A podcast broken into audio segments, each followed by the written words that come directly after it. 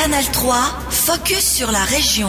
Ça s'est passé aujourd'hui. Bonsoir à toutes et à tous. Dans l'affaire du drame du port de la Neuville, huit prévenus sont mis en accusation pour homicide par négligence. Le lundi 15 mai 2017, deux femmes et un chien avaient perdu la vie, électrocutés au port de la commune. Une fuite d'électricité provoquée par un câble endommagé dans la barrière du port en est la cause. Le ministère public régional Jura-Bernois-Célande a clôturé l'instruction aujourd'hui et donc mis en accusation ces huit personnes.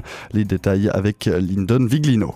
Du personnel de la commune de la Neuville à l'époque du drame, des personnes ayant procédé à l'installation du tronçon sur lequel le problème est survenu et des personnes ayant effectué des contrôles sur ce tronçon sont mises en accusation. Trois d'entre elles sont également poursuivies pour violation des règles de l'art de construire. À la question est-ce que d'autres personnes ont été mises en danger par cette négligence, le ministère public a d'ailleurs répondu oui. De l'électricité aurait déjà fuité avant le drame et encore pendant les opérations de sauvetage.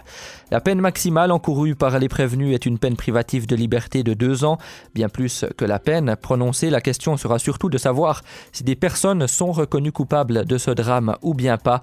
Un procès se déroulera l'an prochain au tribunal régional du Jura bernois à Moutier. Merci Lyndon. Et malgré la fin de l'instruction et ce projet agendé à l'année prochaine à Moutier, Robert Schleffly, le père d'une des victimes, lui ne se montre pas satisfait. Ce futur jugement ne suffira pas à refermer les plaies de ce drame. On l'écoute. Pour moi, ce n'est pas un soulagement de savoir qu'il y aura un procès.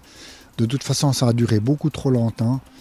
Et pour moi, la, la véritable euh, solution, ça serait que je m'en aille ou que je puisse de nouveau embrasser ma fille. Robert Schleffly connaît tous les détails de l'affaire puisqu'il est partie plaignante sans avocat. Il suit donc le dossier depuis plus de 5 ans et pour lui, la durée de l'instruction a beaucoup trop duré. Je trouve incroyable que dans notre pays, avec tous les règlements, toutes les lois qu'on a, euh, il a fallu bientôt 6 ans pour euh, élucider cette affaire.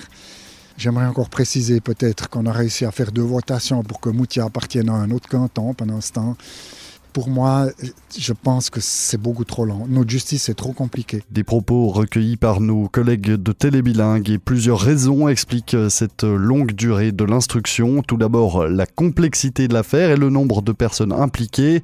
Autre raison évidente, la pandémie qui a empêché la tenue des auditions. Et enfin, plusieurs recours contre des actes de procédure ont également paralysé l'instruction durant de longs mois. Et on referme ce chapitre judiciaire pour se pencher sur les dons à des associations qui augmentent durant les fêtes. Et oui, la période de Noël est propice à la générosité. C'est ce que remarque par exemple l'association Carton du Cœur, elle qui récolte des denrées alimentaires et des produits de première nécessité pour ensuite les redistribuer à des familles dans le besoin. La présidente de la section biennoise des Cartons du Cœur, Chantal Dutoit, confirme que les dons fleurissent en cette fin les cartons du cœur, c'est toujours en fin d'année qu'on a le plus de dons. Et puis en fait, c'est là que les gens réagissent le plus. Alors on a quand même des donateurs qui, qui donnent régulièrement ou qui donnent tous les mois. Et puis c'est surtout après, justement, depuis fin octobre, là, euh, novembre et décembre, où on a vraiment le plus de dons qui arrivent et qui nous permet de tenir ensuite toute l'année. Il y a également des dons en argent qui sont faits au carton du cœur pour permettre à l'association d'acheter des produits. Et ces dons sont d'autant plus importants en ce moment car la précarité augmente.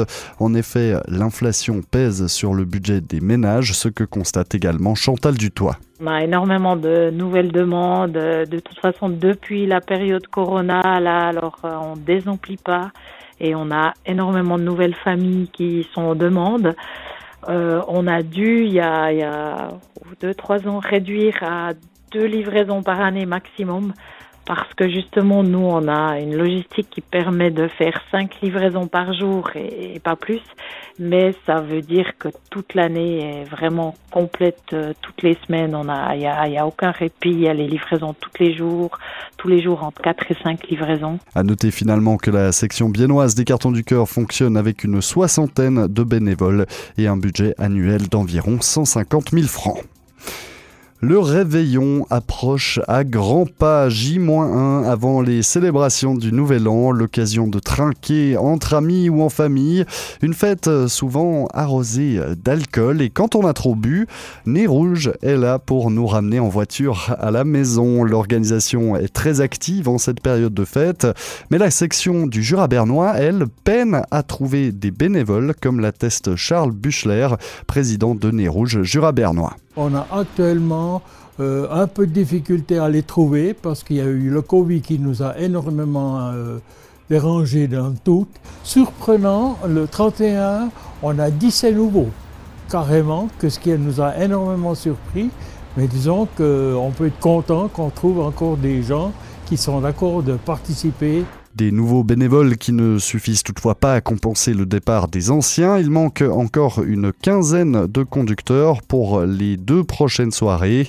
Si Né Rouge ne parvient pas à recruter, il faudra donc réduire l'offre. Ben, on va réduire les voitures, on va faire moins de, de, disons, peut-être de parcours aussi. Les gens devraient un peu plus attendre, mais il faut qu'on s'adapte comme on peut. C'est la seule solution. Une interview euh, donnée à nos collègues de Télébilingue. Et il y a plein de manières de fêter euh, le passage à la nouvelle année devant sa télé, à table pour un repas entre amis ou en famille, ou encore dans un club pour aller danser. À Bienne, le Duo Club se réjouit impatiemment d'accueillir les fêtards et il est toujours possible de réserver, comme le confirme son gérant Sacha D'Antonio. On a encore des places. De toute façon, nous, euh, toutes les années un petit peu pareil. Euh, avant minuit, il y a quelques centaines qui se précipitent au, club pour pas louper euh, le coup de minuit et d'être à l'intérieur du club pour participer à ce moment du coup de minuit. Et puis ensuite, il y a un petit calme. Et puis vers les 1 heure, il y a, il y a toute une masse qui vient d'un peu partout. Euh, ben, tous ceux qui fêtent à la maison, entre amis, euh, dehors, etc., qui viennent rejoindre la, soirée au club. Donc, il y a de la place. on s'attend beaucoup de monde, comme toutes les années. Et puis, euh, on est heureux de partager ce moment avec tout le monde. Et on anticipe un peu, mais toute l'équipe de Canal 3 vous souhaite d'ores et déjà une très belle année. Canal 3, focus sur la région. Aussi disponible en podcast sur Spotify et Apple Podcast.